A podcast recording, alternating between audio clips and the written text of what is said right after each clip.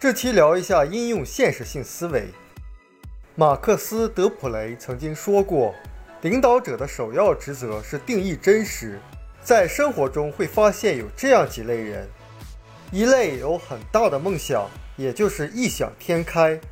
但是完全脱离现实或者回避现实。一般学校的教育和工作之间是存在着巨大鸿沟的。很多年轻人一开始都是雄心勃勃的，并不是有雄心不对，人是应该有梦想的，但一定不能脱离现实。所以他会不断的被教育的现实一些。经过多年以后，很多人就变得太现实了。完全没有野心了，这样人就开始随波逐流，得过且过了。而一个既有大梦想又有现实思维的人，他的梦想就不是虚的，不是空的。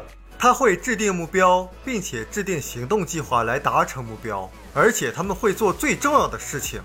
不现实的梦想者，他们以为日子到了，自己的梦想就自然而然实现了。詹姆斯·艾伦曾经说过：“除非将想法与目的联系起来，否则谈不上什么有智慧的成就。”爱迪生也曾经说过：“好想法的价值在于运用。”有的时候，我会和一些非常有想法的人去聊天，他们对未来也充满了期望。甚至也相信两年、五年以后自己会变得更好，但我发现他们会回避当下的行动，我就知道这样的朋友实际上就缺乏现实性思维，因为现实性思维奠定了行动的基石。你启用现实性思维的结果。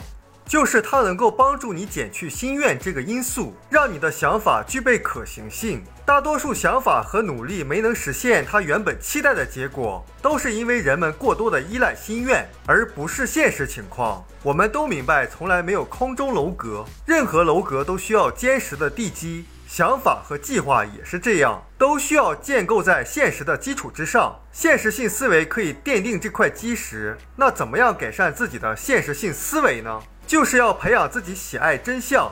有一句话说，真相会给你自由，但首先会激怒你。这可能也是大多数人不愿意去看到事实、看到真相的原因吧。表面上看似大多数人，他也关心国家大事或者关心机会，但人们只是停留在表面的理解和了解，并不愿意去深入的看到事实。所以，丘吉尔形容人时而会在真相那里绊倒，但大部分人爬起来就赶快走开了，好像什么事也没发生一样。这是大多数人的状况。